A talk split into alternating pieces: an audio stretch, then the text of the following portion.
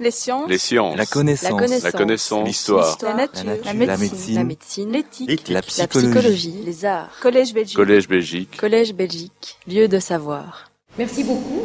Euh, bah, merci de m'avoir invité dans ce lieu auguste, noble et solennel que j'ai devant les yeux, qui m'inquiète beaucoup. Donc je vais vous regarder plutôt, ce sera plus facile, je vais regarder mes petits papiers. Et on va commencer tout de suite. Dans le très classique et très déprimant Puits de solitude de Radcliffe L'héroïne, Stephen Gordon souffre d'aversion. C'est-à-dire qu'elle est plutôt un héros en l'occurrence, hein. une âme d'homme que soulève le sein, sous-entendu palpitant, d'une femme, selon les mots du, psychiatre Richard von Kraft-Ebing. C'est d'ailleurs grâce à Kraft- Kraft-Ebing que Stephen, dans le livre suscité, découvre sa vraie nature. On retrouve à peu près les mêmes mots adoptés par Juna Barnes dans son al- Almanach des Dames, où elle écrit, elle décrit une femme destinée, je cite, dès son séjour dans le ventre accueillant de sa mère, à développer son être garçon. Dans la photo de Radcliffe Hall que vous avez sous les yeux, enfin plutôt devant les yeux, euh, qui est ici représentée avec sa compagne Lady Una Thorbridge, le costume, vous le voyez, est plutôt masculin. On pourrait dire que son buste est masculin, puisque l'élan de sa veste d'intérieur est coupé à la taille, d'où on voit poindre jupe, sévère, certes, mais jupe. Alors, c'est un, trait courant dans le costume que nous avons taillé pour l'inversion. Un costume qui exclut donc à la fois la référence médicale à l'inversion et une ambiguïté quant au genre dans sa performance vestimentaire. Euh, vous savez peut-être que le puits de solitude fit absolument scandale en Angleterre.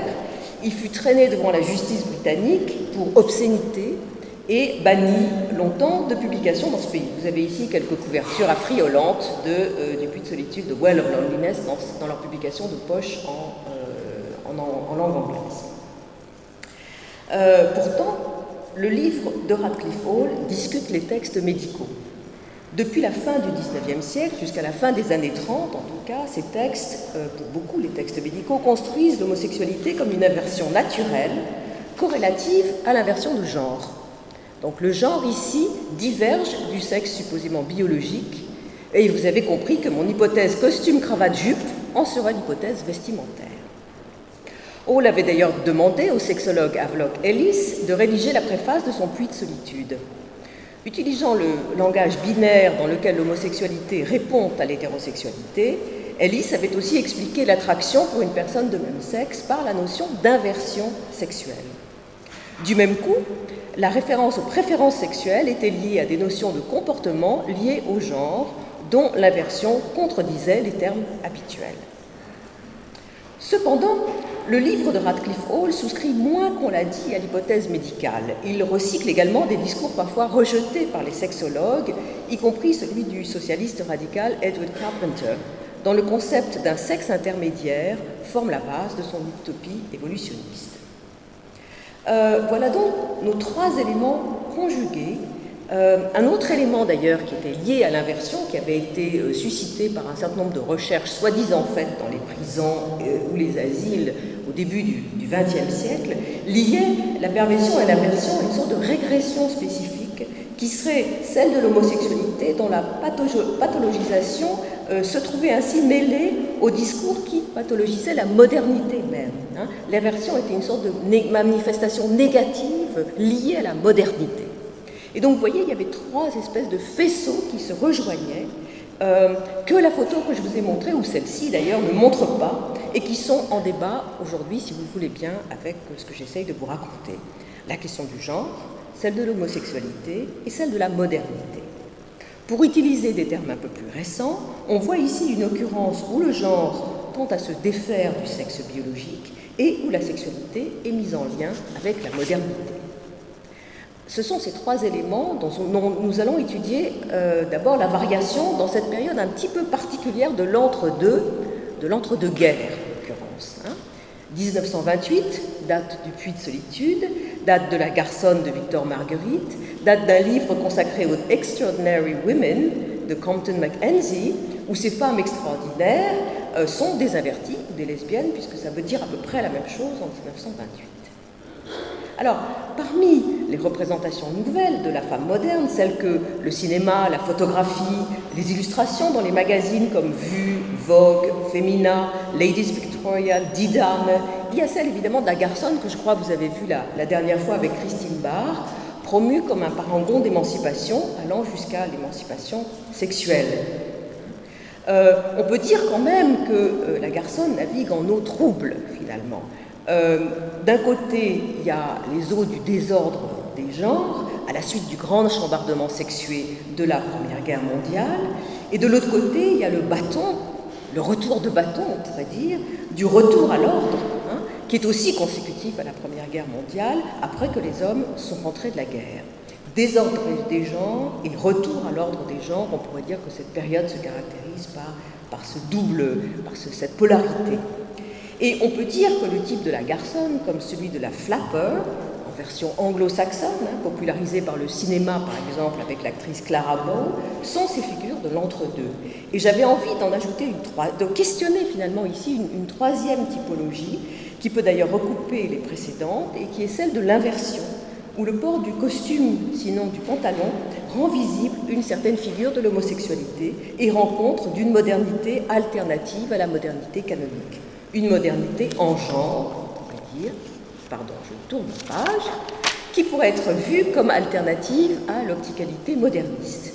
Car on pourrait ici essayer d'opposer finalement la visibilité, hein, qui est une question de, qui est une question d'ordre sexuel et d'ordre qui, qui se rapporte à la sexualité, et l'opticalité, qui est une question qui se rapporte à la culture visuelle.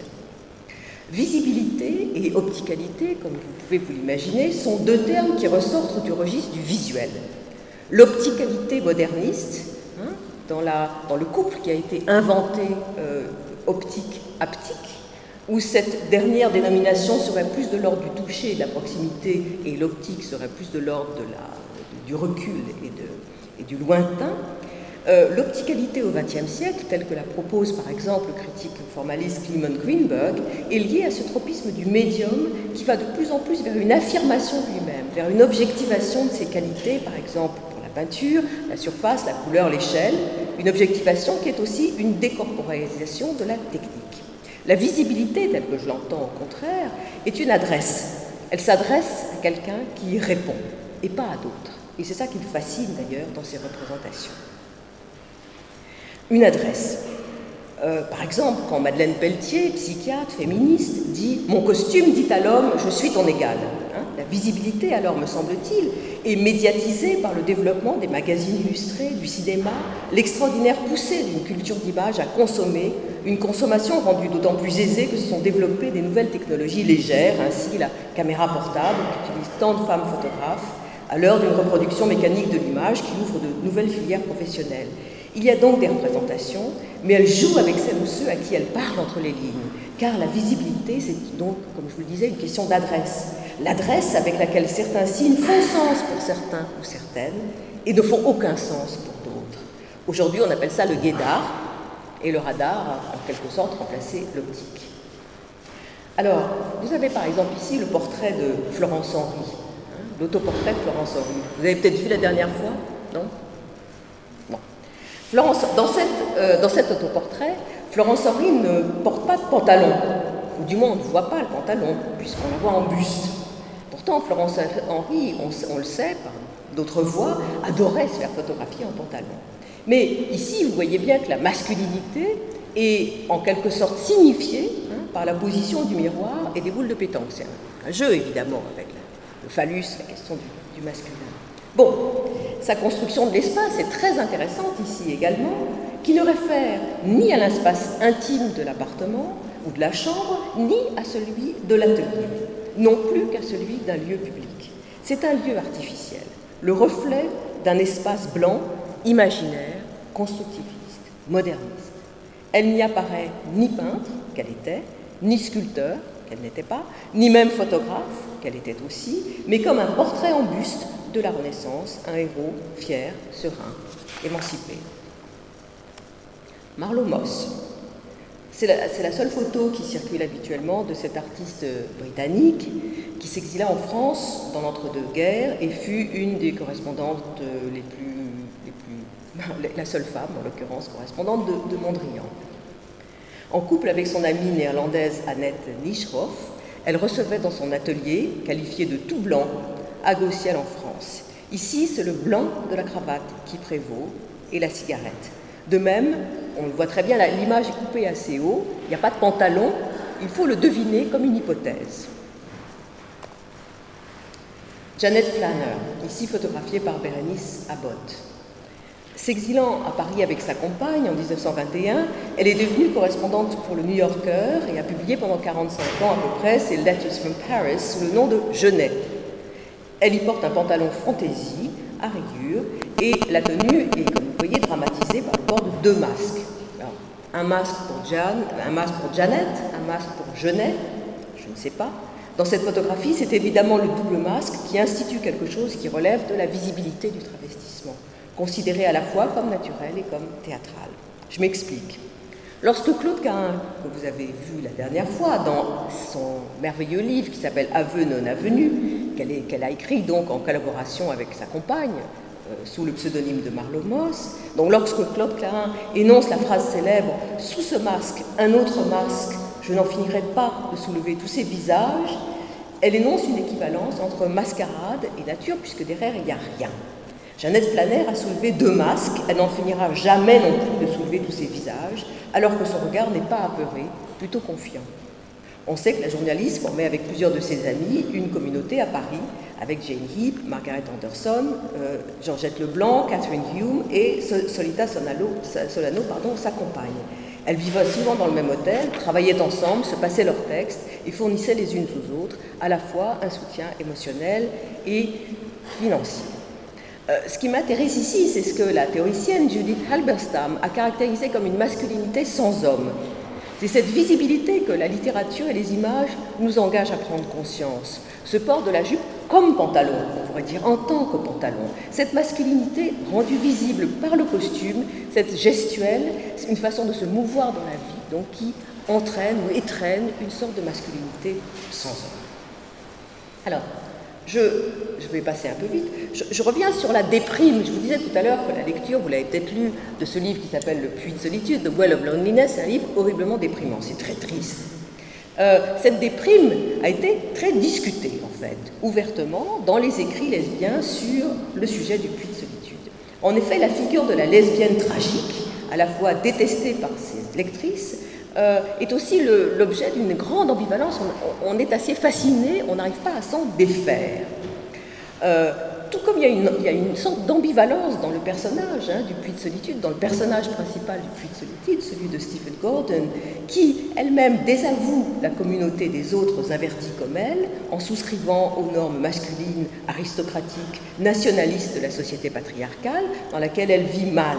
Alors, cette haine de soi s'accompagne d'une attirance pour des lieux qui sont alors décrits ou montrés avec abondance. Et j'avais envie de vous montrer une version euh, des années 60 de ce que j'essaye de dire de cette ambivalence, c'est-à-dire qu'à la fois euh, le monde qui est décrit, le, monde de l'homosexualité qui est décrit, est décrit comme un monde épouvantablement horrible, tragique, sinistre, où tout le monde va très mal, et en même temps, les, euh, les descriptions des lieux où on peut trouver de telles communautés sont formidablement fascinantes, attirantes, intéressantes, etc. Et sont tournées sur nature, on pourrait dire. Voilà, par exemple, un film très homophobe qui est, euh, qui est The Killing of Sister George, qui date de 1968 et qui a été tourné dans un bar, euh, dans un bar lesbien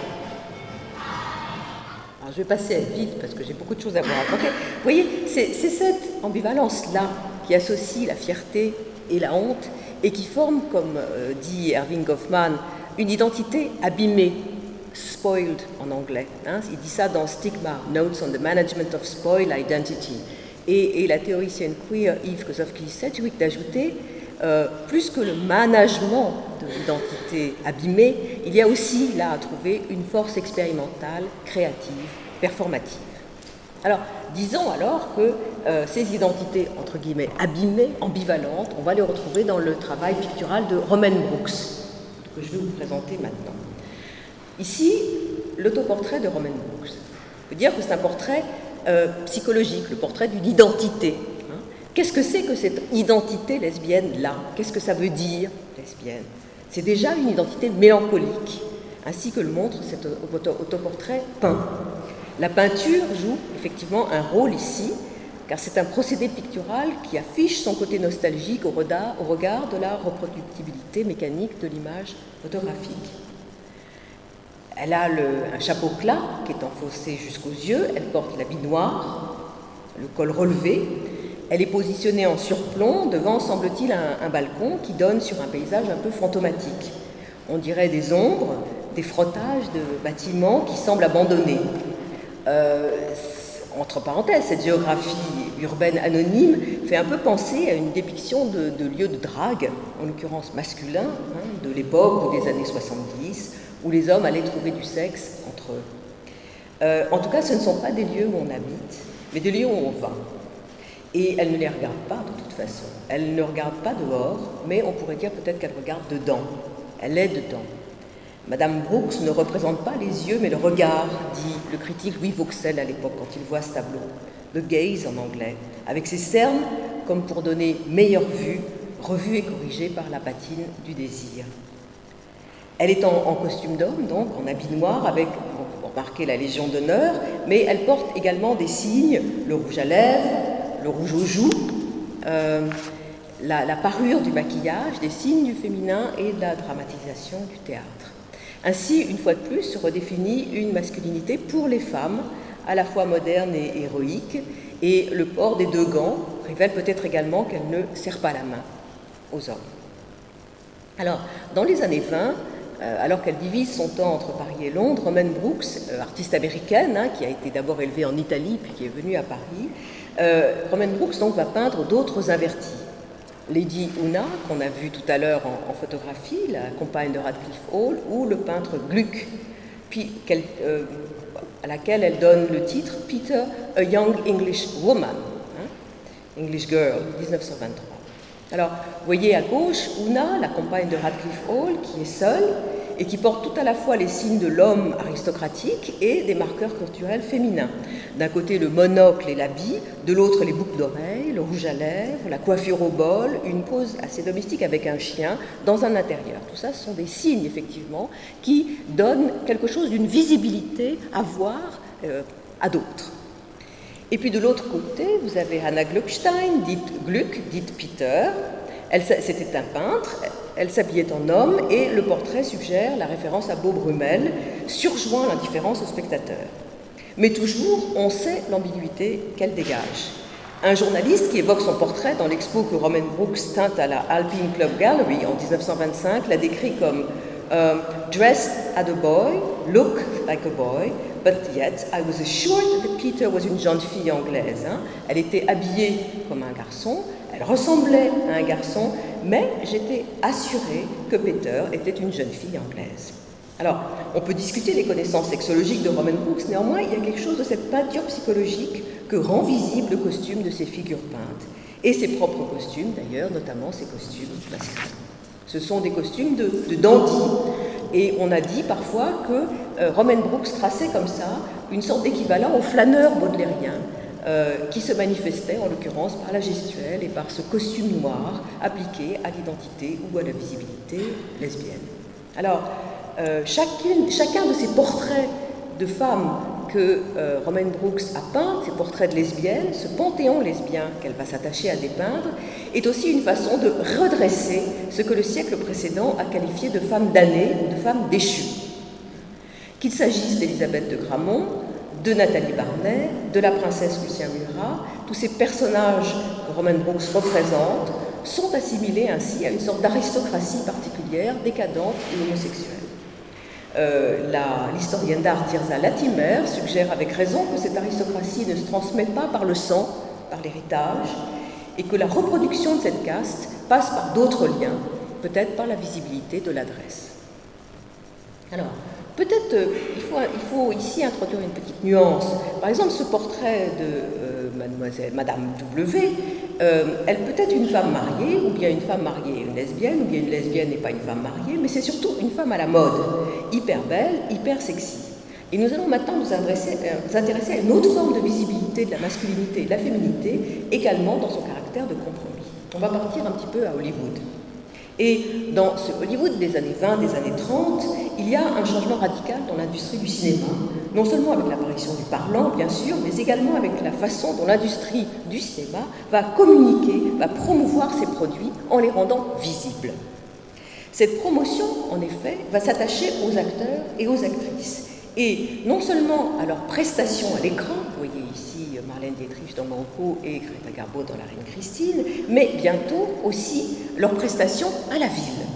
Leurs amours, leurs histoires, leurs tromperies, leur vie glamoureuse. Hein. C'est la première émanation de ce qu'on pourrait appeler aujourd'hui les people, hein, qui sont constitués par les, euh, par les acteurs et les actrices d'Hollywood.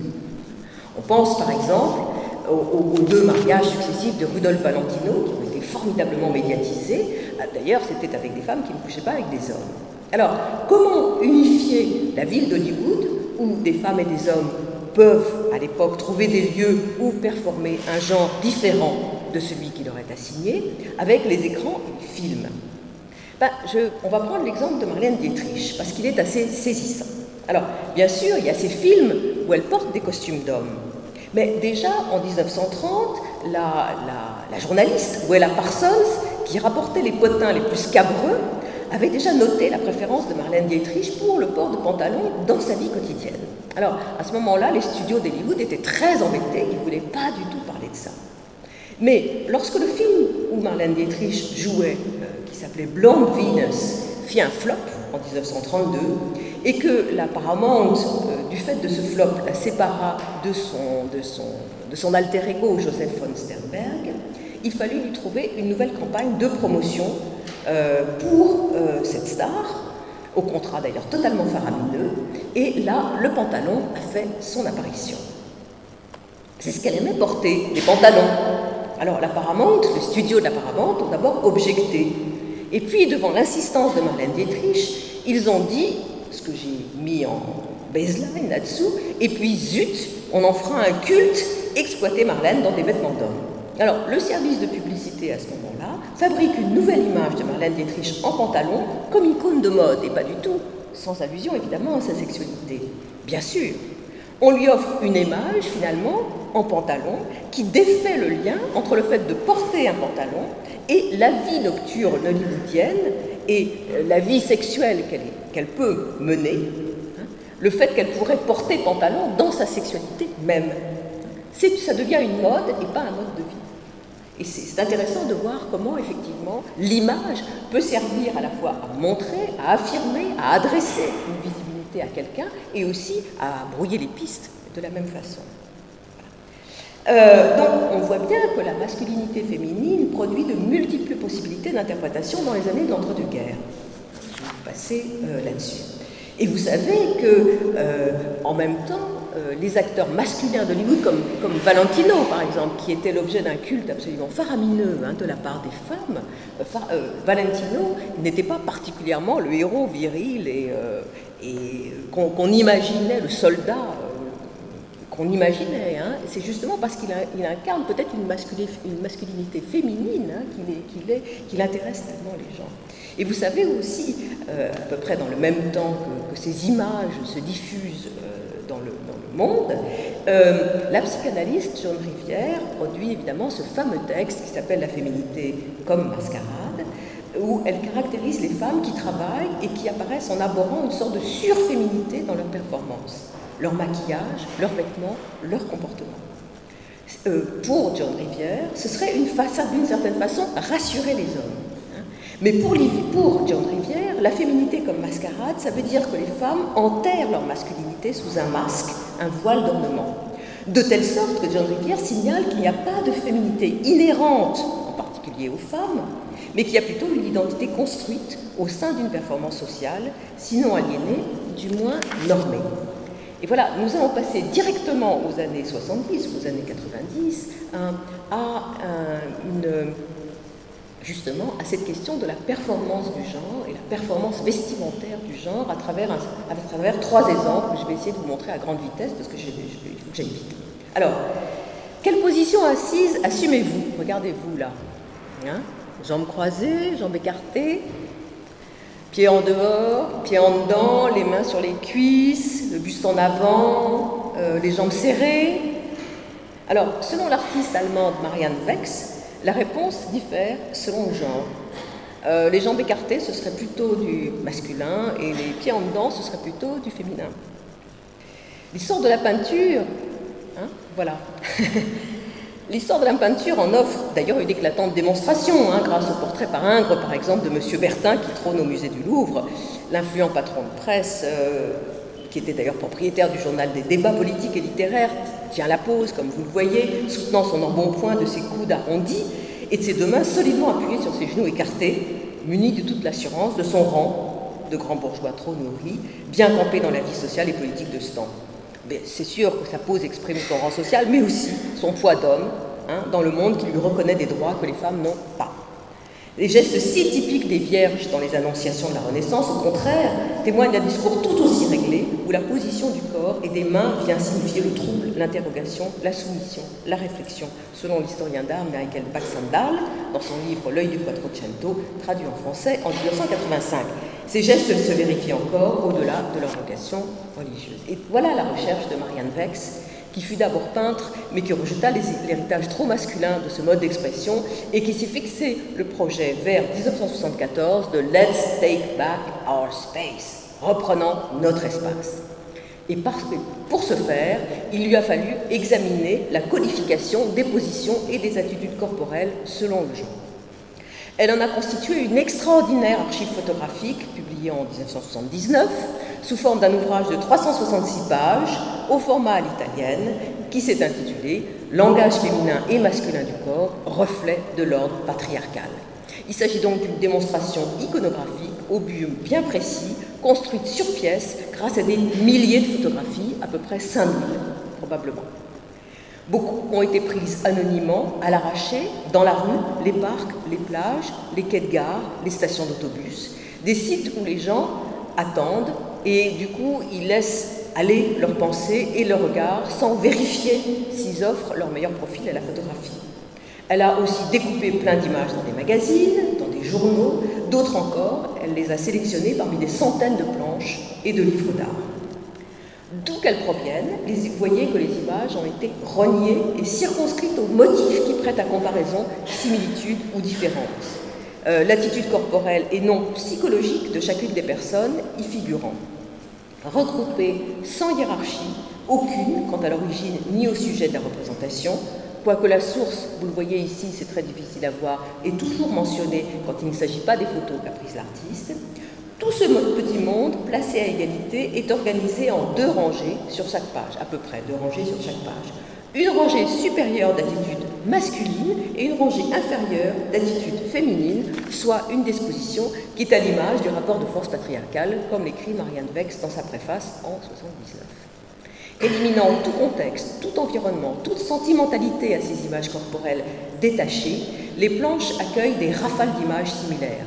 L'une à côté de l'autre, celles-ci forment une typologie extraordinairement raffinée des façons d'être debout, assis, immobile, en marche, selon qu'on est une femme ou un homme. Il y, a par exemple une série de figures masculines aux mains qui pendouillent entre leurs jambes, une autre où ils ont les bras écartés et pompent l'air environnement comme s'ils annexaient tout l'espace du banc, de la chaise, de la table ou du bar. Leur pendant féminin, au contraire, serre les coudes près du corps, croise les bras ou les jambes, n'empiète pas sur le monde au-delà d'elle-même. Aux centaines d'images regroupées en jambes et pieds, en bras et mains, en figures au repos, en bain de soleil, succèdent également des séries où euh, s'expose ce que Marianne Vex appelle, des prises de position elles sont autant de façons. Alors, on voit, on voit, par exemple ici la prise de position des sirettes d'à côté, hein, ou des mains, des, mains masculines qui tiennent quelque chose, des mains féminines qui, caressent quelque chose. Euh, c'est une façon aussi que Marianne Vex a de montrer comment des gestes se rendent propriétaires de l'autre, euh, par une main placée par exemple au bon endroit, entourant des épaules, un ventre en une hanche, plus haut, plus bas, etc. Euh, Marianne Vex, de surcroît, a poussé la recherche. Voici la dernière exposition qui a été organisée à partir de planches de Marianne Vex tout à fait récemment à la Badischer Kunstverein, juste cet été. Mais Marianne Vex a aussi poussé la, recherche jusqu'aux sculptures de Haute-Égypte, à celle de Grèce, du Moyen Âge chrétien. Elle a tenté des hypothèses. Euh, par exemple, du XIe au XIIIe siècle, il n'y aurait aucune différence dans les attitudes, sinon le geste de bénédiction. Même après la Renaissance et la structuration progressive du patriarcat en Europe, elle relève que les femmes s'assoient jambes encore jusqu'au milieu du XVIIe siècle. Elle scrute les formes publicitaires et les photographies politiques contemporaines des années 1970. Elle compare les rides, les cheveux, la pilosité, le maquillage et termine son examen par elle-même, livrant son autobiographie. Elle est née à Hambourg le 13 juillet 1937, d'une mère au foyer, d'un père engagé dans l'armée nazie, puis employé de banque. Elle a fait des études en pensionnat, puis dans une école Steiner, des études d'art appliqué et des études d'art plastique, un mariage, une enfant, un divorce en 68. Puis, c'est la prise de conscience progressive et nécessairement collective avec d'autres femmes. Marianne Vex, explique-t-elle, a bataillé avec la maladie et l'angoisse pour regagner un corps en pleine autonomie. Vingt ans après, Lorsqu'elle préface l'édition française de 1993, Marianne Vex ajoutera que pour reconstruire ce corps, il lui a fallu partir, voyager, avant de devenir d'ailleurs thérapeute et de revenir en Allemagne sous cette nouvelle identité. Alors, l'idée d'une construction et d'une reconstruction possible traverse donc évidemment cet ouvrage et appuie un propos plus subtil qu'il n'y paraît. Car le langage du corps, ce qui apparaît comme le plus authentique, le plus inconscient à soi de la personne humaine, est évidemment déjà complètement codé, selon qu'on a dit de nous à la naissance, c'est une fille ou c'est un garçon. Il n'y a pas d'autre solution encore aujourd'hui, malheureusement. Ces termes qui nomment un genre ou un autre de façon binaire sont extérieurs à soi et constituent une norme laquelle est incarnée, activée, pratiquée par la personne humaine. Là, je suis en train de répéter évidemment ce que les théoriciennes queer Yves Sedgwick, Teresa de Lauretis ou Judith Butler ont introduit à peu près dans les années 90. Qu'est-ce qu'elles ont introduit? L'ombre d'un doute évidemment très pernicieux et tout à fait durable sur ce que d'autres croyaient un invariant biologique, le sexe et le couple qu'il formerait avec le genre, de sorte qu'on imagine souvent le féminin que lorsqu'il est rapporté aux femmes et le masculin aux hommes. Pour la théorie queer, d'emblée, le genre est une norme, un mécanisme par lequel la notion du féminin et du masculin est produite et naturalisée. Ce qui ne veut pas dire, évidemment, qu'on ne puisse agir sur elle, en changeant, en croisant, en traversant ou en troublant ce fastidieux binôme. Mais la, normalité, évidemment, ce qui demeure souvent implicite ou invisible. Marianne Vex, ainsi, convie à un bancaire archéologique, fouiller déterrer ce chiffre du genre dans la couche souterraine des comportements, découper au scalpel chaque occurrence et la mettre sur la table, la mettre en planche. Si le personnel est politique, comme le répètent les féministes des années 70, alors Vex expose la dimension publique de ce slogan, montrant comment les rapports de pouvoir s'inscrivent sur les corps alors qu'ils se meuvent et circulent au sein du champ social. Historiquement, la photographie n'a pas eu toujours partie liée avec l'identité. Il y avait une exposition absolument formidable d'ailleurs à Paris qui montrait comment, euh, au début de la photographie, on se refuse à imaginer qu'elle représente quelqu'un, qu'elle puisse représenter l'identité. Et en fait, on voyait bien comment, euh, effectivement, à partir d'un certain nombre de, photographes et de, policiers, on peut le dire, tout d'un coup, la photographie s'est arrogé le droit de décrire l'identité. Il y a eu ce qu'on a appelé la photo d'identité. C'était très intéressant.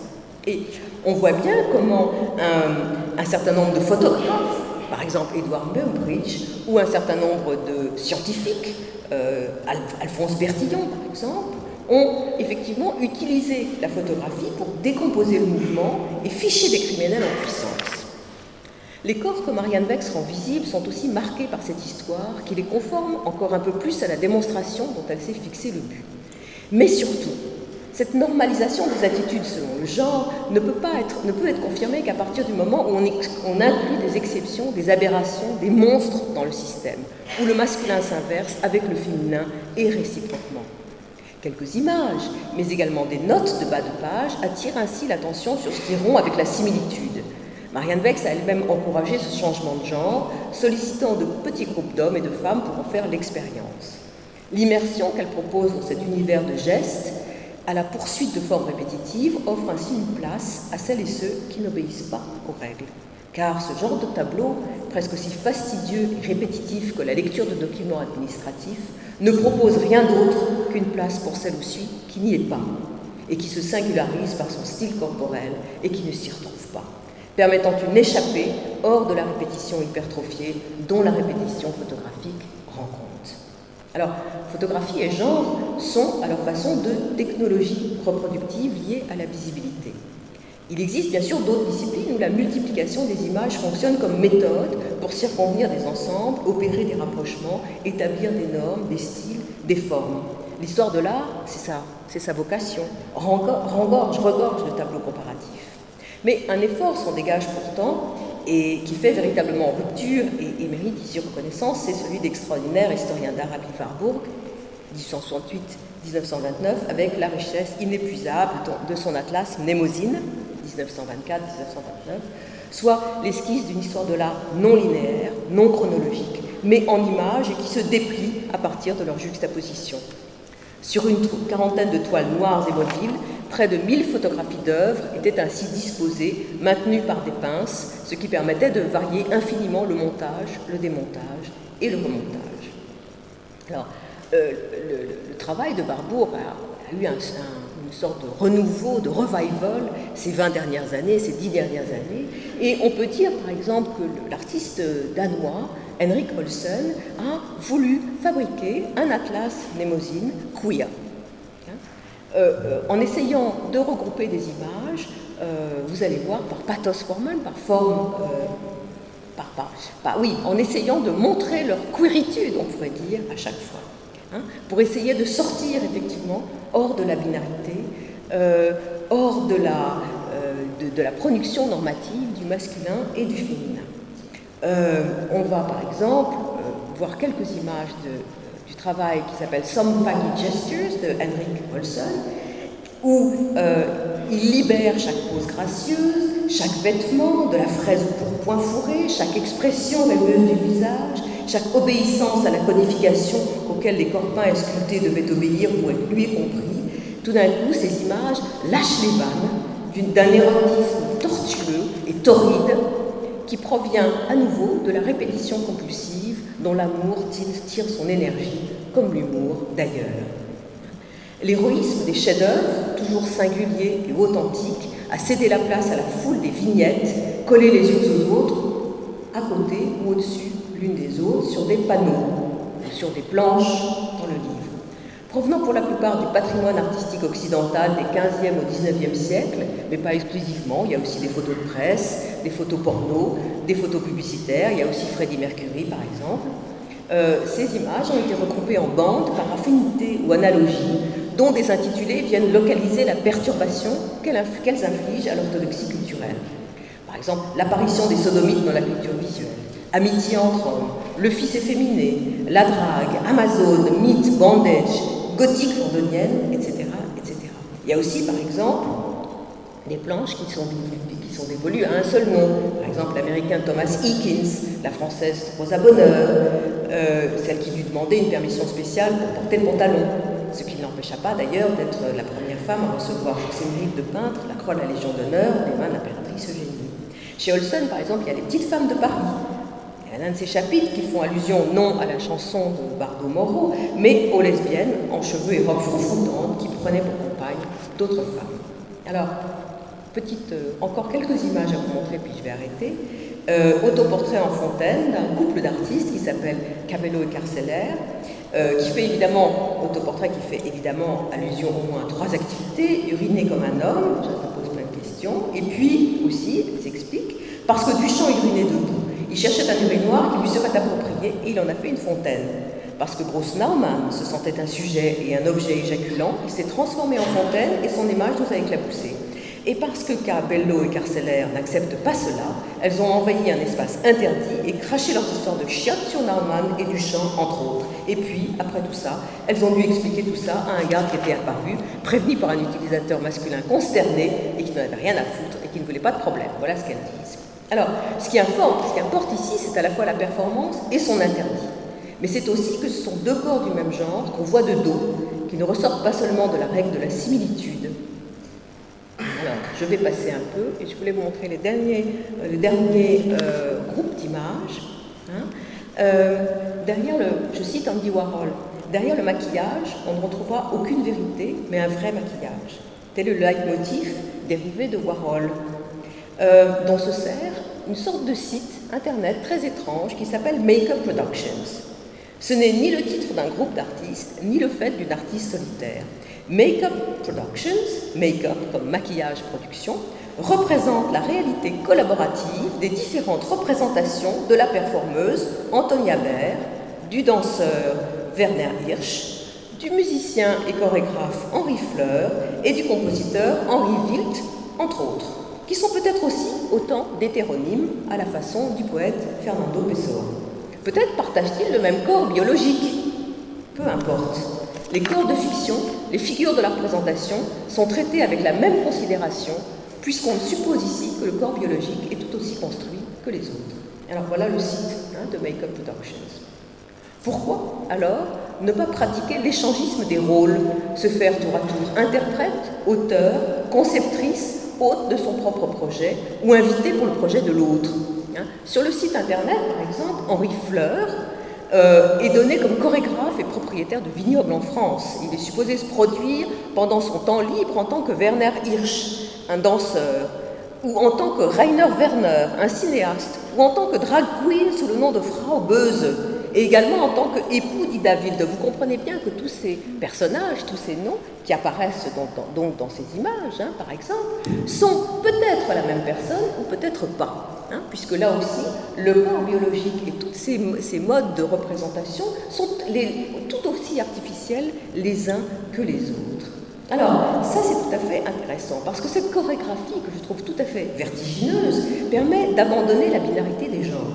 Elle fait tomber la dialectique du maître et de l'esclave, qui marque certaines relations de pouvoir au sein des créations culturelles, s'exerçant par exemple entre un metteur en scène et son interprète, une maître de cérémonie et ses invités, entre un peintre et ses assistants, entre le final cut du producteur et la politique des auteurs.